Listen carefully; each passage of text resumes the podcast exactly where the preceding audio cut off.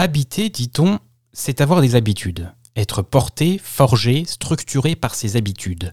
Habiter, ce serait évoluer dans ce que le philosophe Maurice Merleau-Ponty appelait en son temps des savoirs de familiarité à la racine de notre ancrage au monde, de notre capacité à agir pour le faire nôtre.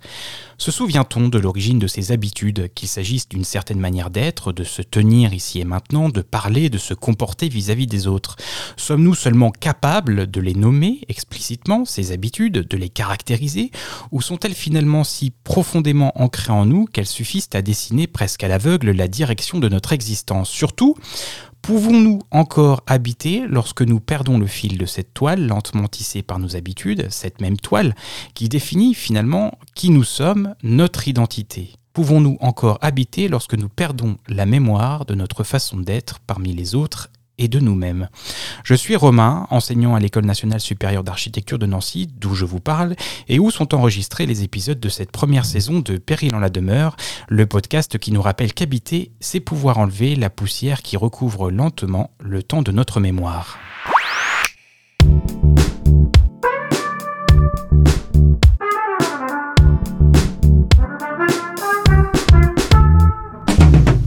Bonjour et bienvenue dans ce troisième épisode de Péril en la demeure, un podcast produit et animé par la future génération d'architectes qui, dans le cadre de leur cours en anthropologie de l'habité, sont invités par mes soins à se saisir d'une thématique étudiée par les sciences humaines et sociales pour la mettre dans la perspective des évolutions sociétales à l'œuvre. Dans le précédent épisode, nous évoquions les alternatives aux EHPAD pour nos aînés et posions plus largement la question de leur dépendance. Aujourd'hui, nous rejoindrons en certains points cette interrogation puisque nous nous demanderons comment habiter notre monde en étant atteint de la maladie d'Alzheimer, cette maladie, neurodégénérative, souvent appelée maladie du 21e siècle, qui attaque de manière irréversible notre cerveau au point de nous faire perdre progressivement nos repères, nos liens sociaux et plus généralement notre mémoire. Peut-on vivre avec la maladie d'Alzheimer? Les progrès de la médecine ont bien permis ces dernières décennies de mieux identifier les premiers symptômes pour une meilleure prise en charge et d'améliorer le quotidien des patients et des Vivre oui donc, mais habiter. Peut-on encore habiter en étant atteint de la maladie d'Alzheimer? C'est à cette question que Léa, Magali, Ombline, Maxime et Raphaël apporteront aujourd'hui des éléments de réponse pour ce troisième épisode de Péril en la demeure, le podcast qui invite à agir pour habiter demain. Bonjour Léa, Magali, Ombline, Maxime et Raphaël. Bonjour. Peut-on habiter en étant atteint de la maladie d'Alzheimer? Une question qui, je l'ai dit en introduction, fait écho au sujet du précédent épisode, puisqu'étroitement lié aux EHPAD, Ombline. Oui, exactement. Eh bien, la question des EHPAD, c'est un sujet qui nous concernera tous, puisque la fin de vie nous impacte tous, même si on n'est pas directement concerné. Et en plus de là s'ajoute la maladie d'Alzheimer. Donc en France, c'était près de 1 300 000 personnes qui souffraient de cette maladie en 2018. Selon une étude d'Alzheimer France, ce serait le double qui serait affecté en 2050, ce qui est principalement expliqué par une augmentation de la durée de vie. Mais alors comment cette maladie nous impacte-t-elle, même si nous n'en souffrons pas directement? J'aimerais commencer tout d'abord euh, avec un témoignage. Euh, il y a quelques mois maintenant, j'ai effectué une visite dans un EHPAD pour voir euh, de la famille. Et lors de cette visite, j'ai pu apercevoir dans un des couloirs un résident déambulant se promenant seul.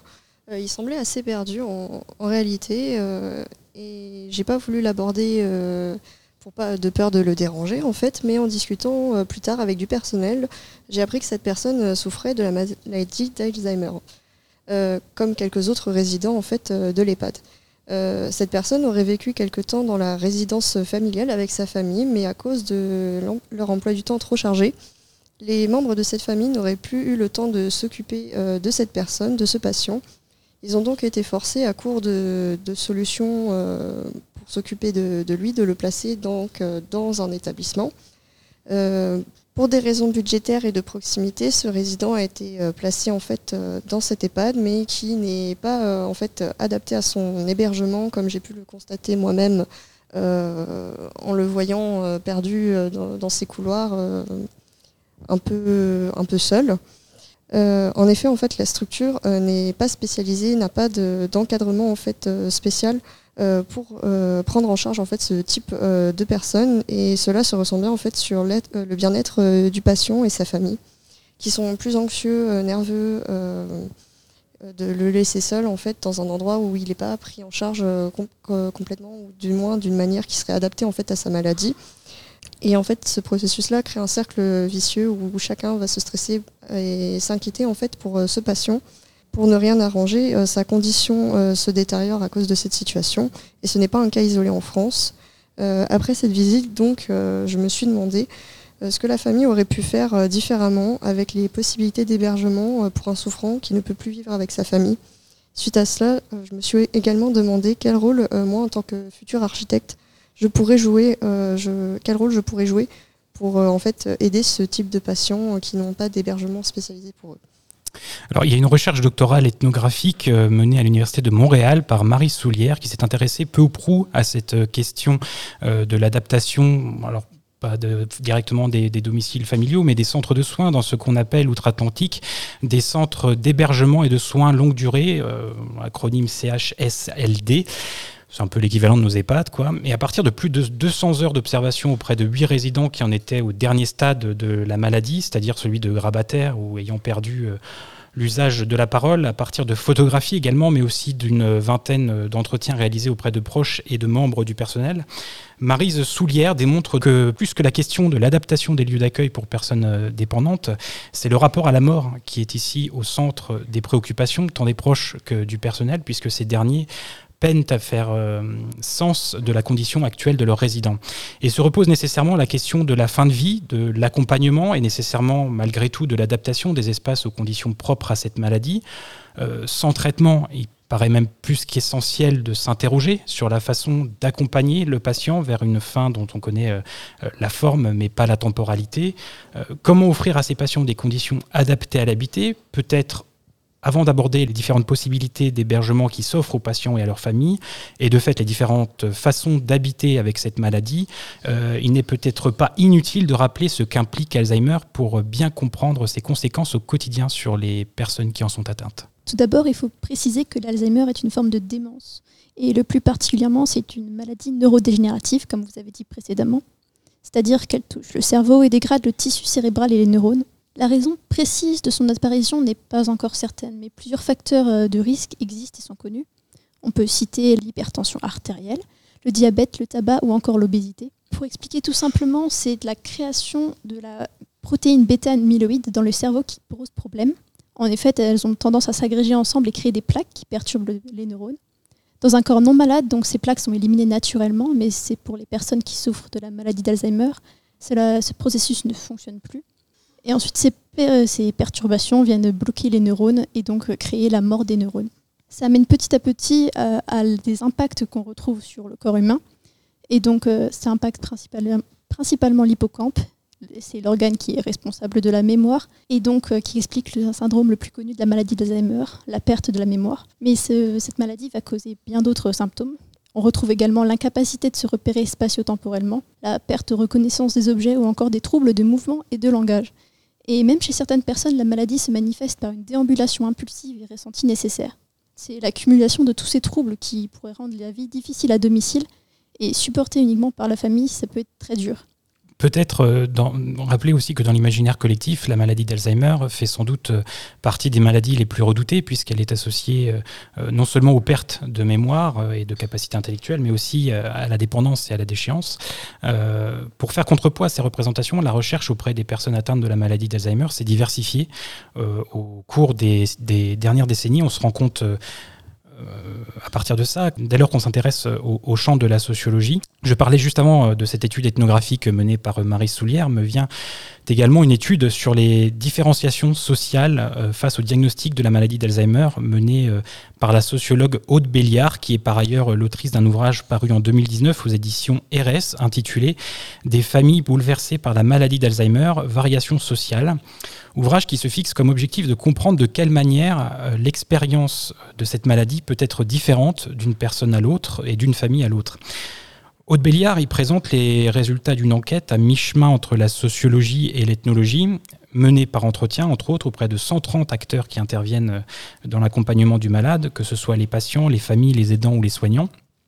Je dis entre autres parce que la sociologue a, a également mené une série de monographies d'entourage et a consulté plus d'une centaine de dossiers médicaux qui lui ont permis d'engranger des données qui font toute la richesse des résultats de son enquête de terrain. Les sciences sociales ne se sont pas arrêtées à l'étude de la maladie en tant que telle, mais se sont également intéressées à sa socialisation, aux conséquences sur l'entourage proche, en saisissant, en se saisissant notamment de la question donc de la prise en charge euh, par la famille. Magali. Oui, alors pour offrir une bonne prise en charge, euh, plusieurs solutions existent. Donc le premier cas auquel on pense en général quand on est confronté à, confronté à cette maladie est la prise en charge avec la famille.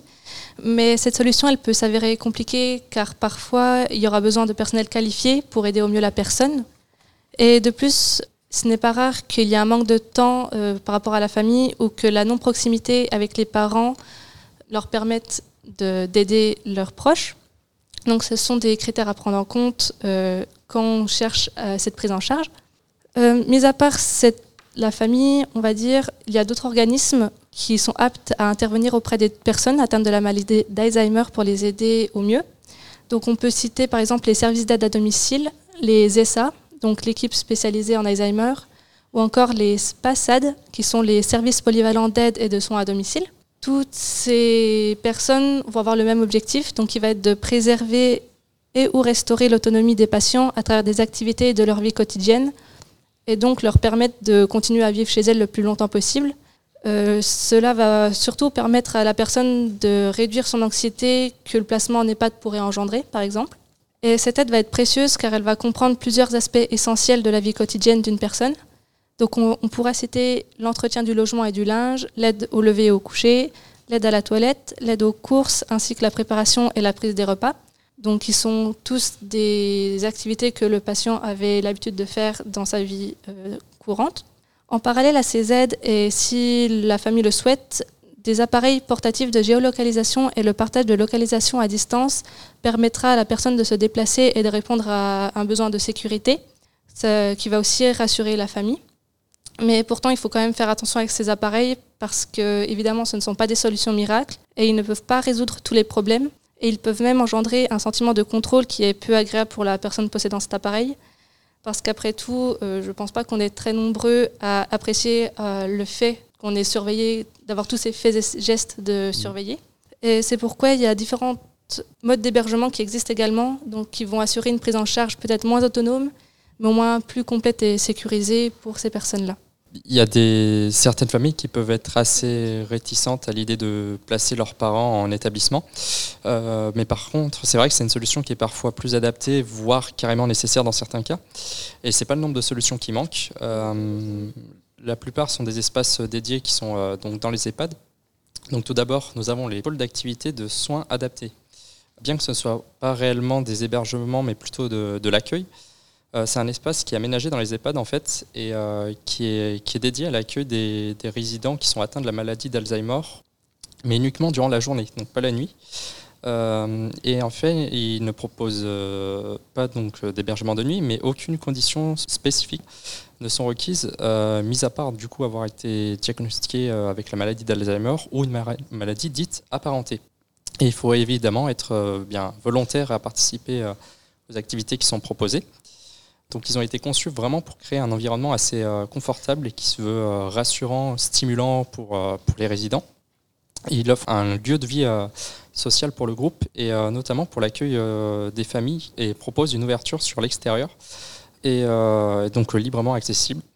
Et comme son nom l'indique, il y a diverses activités qui sont proposées pour maintenir les capacités des, personnes et ralentir la progression de la maladie. Donc de plus, euh, il permet aux, patients d'échanger avec euh, d'autres personnes dans le but en fait de garder un lien social euh, assez important. Et ça a tendance à amoindrir au fur et à mesure, dans la plupart des cas quand même, que la maladie se, propage. Donc les PASA, ils peuvent accueillir au maximum 14 résidents. Donc c'est un nombre assez réduit finalement, mais ça permet d'avoir un, un, accompagnement excusez-moi, assez personnalisé pour chacun. Ensuite, il existe aussi euh, les UHR. Qu'est-ce que c'est les UHR Ce sont des unités euh, d'hébergement qui sont euh, dites renforcées. donc, tout comme les PASA, c'est un aménagement qui, qui, est dans un EHPAD afin bah, d'héberger des personnes âgées ayant la maladie d'Alzheimer ou encore, comme tout à l'heure, une maladie dite apparentée. Cependant, il y, a, une particularité, c'est que les, euh, les ils sont spécialisés euh, dans les maladies euh, ayant d'importants troubles du comportement et qui peuvent altérer la qualité de vie, la sécurité des patients ainsi que celle de leurs proches. Donc c'est quand même quelque chose qui est un peu plus différent. donc pour être admis, donc il y a un diagnostic qui doit être posé par, le médecin responsable. Donc qui est coordonnateur de l'EHPAD, avec une moyenne, encore une fois, assez réduite de 12 à 14 personnes accueillies par UHR. Donc encore une fois, donc oui, c'est dans l'objectif d'avoir vraiment un accompagnement qui est, qui est personnalisé et vraiment adapté pour, chaque patient. Et contrairement au PASSA, alors là, on a un hébergement qui est proposé jour et nuit. donc c'est-à-dire que voilà, les personnes sont vraiment ils sont amenés vraiment avec une vocation euh, dans, la, mesure du possible à retourner dans un lieu euh, assez habituel, euh, donc que ce soit à leur domicile s'ils en ont un ou bien à l'EHPAD une fois bah, tous les troubles du comportement atténués. donc il y a divers accompagnements qui sont proposés. Donc on il y a évidemment l'hébergement.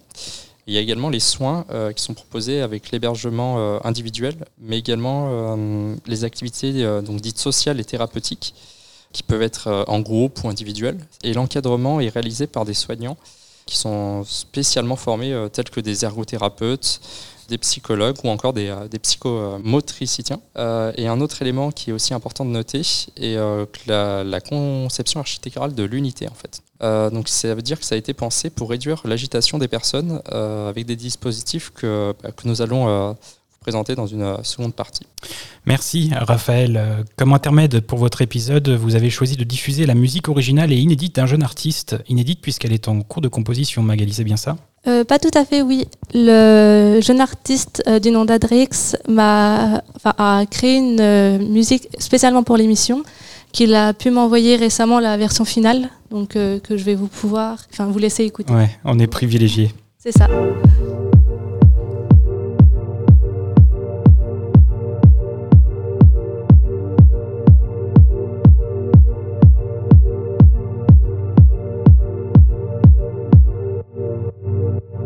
Qu'est-ce que je vais te nommer? Je vais te nommer l'amour, l'amour tendre, l'amour qui chante doucement dans mon cœur.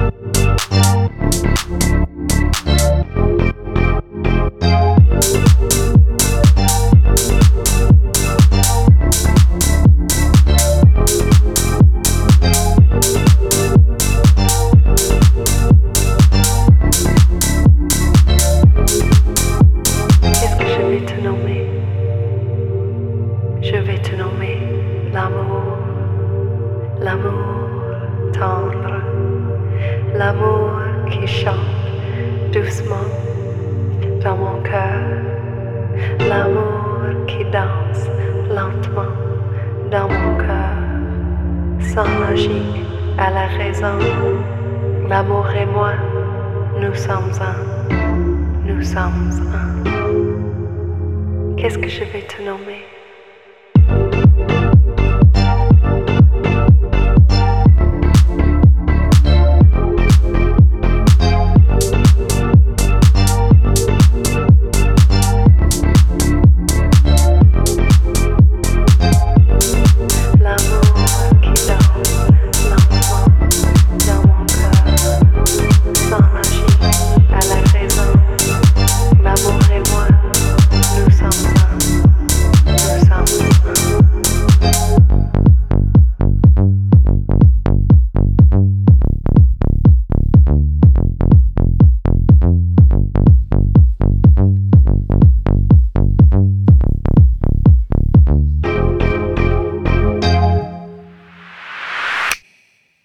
Nous avons parlé en première partie d'Alzheimer, de son étude suivant le prisme des sciences humaines et sociales. Différentes recherches se sont bien entendu penchées sur les conditions d'accueil et d'hébergement des personnes atteintes par la maladie, des recherches qui vous concernent directement, Ombline, en tant que futur architecte, puisqu'il est question de concevoir des environnements adaptés tout autant aux patients qu'aux aidants.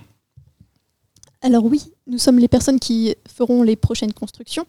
Et donc, euh, il y a plusieurs études qui nous, ont, qui nous présentent déjà quelques systèmes d'adaptation que nous pourrions suivre. Donc, tout d'abord, la déambulation, que les personnes euh, qui souffrent d'Alzheimer peuvent euh, avoir le sentiment de l'envie de faire, en fait. On pourrait l'adapter dans notre architecture. Donc, euh, tout d'abord, l'adaptation doit être possible, elle doit être accessible, notamment en intérieur, en extérieur. Et pas seulement des couloirs, il faut aussi qu'ils puissent y accéder avec différents parcours. Ensuite, on a le repérage avec le spatio-temporel. Donc, il faut des fenêtres pour qu'ils puissent naturellement euh, remarquer où est le soleil, la position, de, le moment de la journée, tout ça. Et enfin, il faut qu'ils puissent se repérer facilement dans l'établissement où ils vivent, avec euh, beaucoup de signalisation. Il faut porter une attention toute particulière sur euh, l'adaptation aux stimuli, donc notamment l'acoustique, la lumière naturelle et les couleurs qui doivent être bien sélectionnées. Et donc, c'est tous ces dispositifs qui feront que nous pourrions imaginer une architecture plus adaptée. Tous ces dispositifs énoncés servent en fait à réduire euh, le besoin des médicaments euh, des patients. Euh, en effet, un environnement peu favorable résulte souvent à des troubles anxieux du comportement en fait pour les patients. Actuellement, aucun traitement n'existe, mais des médicaments atténuant les troubles du comportement sont souvent prescrits. Cependant, des effets secondaires peuvent augmenter le déficit cognitif de ces mêmes patients. Euh, C'est pourquoi un environnement favorable permet euh, une ambiance plus saine pour tout le monde. Euh, le bien-être des patients leur permet de réduire leur agitation, mais également réduit le besoin de médicaments psychotropes et donc leurs effets secondaires. Concernant le bien-être des soignants également, un milieu sain permet moins d'angoisse concernant les possibles réactions hasardeuses ou spontanées des patients qui pourraient ne pas être prévues. Euh, cela réduit la patience et donc le risque de maltraitance de ces mêmes patients. Un autre aspect que l'on néglige parfois est le bien-être des familles. Euh, savoir qu'un membre de leur famille évolue sans eux, mais dans un environnement euh, sain et sécurisé, offre moins de culpabilité dans également des visites plus longues et plus régulières. Après, certaines personnes rejettent l'EHPAD pour des raisons personnelles ou des mauvaises expériences passées. Raphaël, existe-t-il d'autres solutions pour ces personnes? Alors oui, effectivement. Euh, donc autre que les EHPAD, il y a d'autres dispositifs qui peuvent euh, être mis en place et qui l'ont été d'ailleurs. Euh, donc un premier exemple, par exemple la colocation. Donc elle a été testée à Hambourg en Allemagne dans le but de la démarche et qu'une personne atteinte d'Alzheimer se mette en coloc- colocation donc avec un ou deux aidants formés. Donc, ce qui permet euh, d'éviter les, établissements spécialisés tout en restant euh, autonome et en offrant au maximum euh, un cadre de vie euh, sécurisé. Donc quelque part, c'est un petit peu un entre-deux entre la prise en charge à domicile par la famille et les établissements. La seule différence est qu'ici, l'échange social est favorisé et mis au centre du dispositif. hein. Donc les colocataires donc, sont, sont chez eux et les proches euh, viennent voir la famille euh, quand ils le veulent, euh, comme ils le feraient dans n'importe quelle maison finalement. Et les, les habitants partagent une grande pièce commune et ont chacun leur chambre qu'ils aménagent avec leurs propres meubles comme ils le souhaitent. Euh, et ce, sont des structures d'assez petite taille finalement, en- environ 8 personnes, euh, et ont pour objectif de permettre aux personnes d'y vivre euh, jusqu'au bout si elles le souhaitent. Donc au-delà de- du bénéfice attendu pour les personnes accueillies, c'est aussi une manière finalement assez originale d'impliquer les proches. Pour rebondir sur l'exemple allemand, il faut dire qu'il y a différentes formes, euh, différentes conceptions de la colocation Alzheimer. Prenons le cas de la Suisse. La Suisse, euh, qui, comme un peu partout en Europe depuis la fin du XXe siècle, connaît une constante augmentation du nombre de patients touchés par la maladie d'Alzheimer, une croissance qui est devenue même un enjeu de politique publique, tant et si bien que les exemples de colocation Alzheimer, regroupant des pensionnaires atteints par cette maladie et toute autre, toute autre forme apparentés s'y multiplient sans nécessairement comprendre des dents et sans poser la condition sine qua non d'un investissement important euh, est nécessaire de la part euh, des familles. Valérie Huguen-Tobler, qui est chercheuse à la Haute École de Travail Social et de la Santé de Lausanne, a mené une étude sur ce modèle d'habitat alternatif où elle fait effectivement le constat d'un manque de logement adapté à ces pathologies et où elle critique en même temps les objectifs initiaux fixés par l'expérimentation de la colocation qui visait la promotion d'un habitat d'un modèle d'habitat comme à la maison, en sollicitant notamment l'entourage et en faisant intervenir les soins à domicile ponctuellement pour ne pas médicaliser la structure. Dans les faits, euh, la réalité est plus complexe puisque l'intégration des proches au sein des colocations se résume trop souvent aux heures de visite. Par exemple, la participation aux tâches inhérentes à la vie au sein de la colocation est pratiquement inexistante, ce qui nécessite du coup l'intervention de tiers pour, euh, pallier ce manque qui décrédibilise les ambitions de départ du projet. Un autre dispositif assez proche s'appelle Village Alzheimer et dans ce cas, il y a véritablement une mise en valeur de l'autonomie des résidents avec un encadrement relativement strict pour le coup. Oui, c'est ça. Euh, donc c'est un village qui est euh, dédié pour améliorer la, vie des personnes tout en enlevant le cadre entre guillemets euh, soignant malade au maximum et comme on peut le retrouver dans les établissements dont, vous nous avez parlé. Donc Maxime, est-ce que tu pourrais peut-être nous parler un peu plus en détail de ce village? Oui, tout à fait. Euh, d'abord, ce qu'il faudrait préciser, c'est que dans, le monde, on a deux organisations existantes hein, pour la création de, lieux de vie euh, concernant les, patients euh, atteints d'Alzheimer. La Dementia Village Associated et Be Advice, qui finalement milite pour un nouveau modèle d'établissement d'accueil, de, ces personnes malades on, peut parler de, du premier, du premier né aux Pays-Bas, de Hockeweg, euh, qui est une idée née d'une finalement d'une première conduite en 93 et plus particulièrement d'une conduite d'un groupe de travail de recherche et d'observation sur les patients atteints d'Alzheimer dans les centres hospitaliers. Euh, c'est une personne qui a vraiment initié ce mouvement, c'est Yvonne von Merongen, euh, donc, euh, elle travaillait aux côtés de ces personnes âgées, euh, de ces mêmes personnes finalement malades. Elle a beaucoup observé les patients. ensuite, c'est avec ces groupes de travail que j'ai évoqués précédemment qu'ils ont établi des, tactiques. Hein. à la suite de cela, ils ont décidé donc de, avec plusieurs entretiens, équipes, politiques, sociologues, toutes ces choses-là, euh, ils ont euh, conclu qu'il fallait donc des communautés beaucoup plus petites qui rassemblaient ces personnes tout en veillant à ce qu'elles aient des centres d'intérêt euh, qui, soient finalement concomitants, si je puis dire. Hein, donc ce, centre de Hockeweg aux Pays-Bas est un village qui, qui finalement est un village prototype. il est, ils ont bien surveillé ce qu'ils puissent vivre vie, on va dire, entre guillemets, la plus normale que possible. Euh, c'est à ce moment-là, finalement, qu'on peut parler vraiment du Dementia Village. C'est quand euh, ce premier prototype euh, naît. Ensuite, il faut préciser, donc on va parler de, sur, l'Hexagone, hein, euh, grâce au, président du conseil départemental de, des Landes, va être initié le premier le premier centre euh, accueillant ces personnes, ce premier village, qui est le village de, Alzheimer de, de Dax, euh, qui sera créé en 2020. Donc euh, c'est un bâtiment qu'ils ont... qui est créé donc oui, et oui, oui, oui, qui est créé, pardon. donc son, de son, son implantation finalement résulte aussi de, l'attention qu'ils ont portée aux, personnes malades. Hmm. C'est-à-dire qu'ils ont veillé à ne pas euh, les bousculer. Euh, il, s'inscrit dans un cadre qui est très, très vert euh, autour de, lui-même, qui est décomposé en plusieurs modules, plusieurs unités.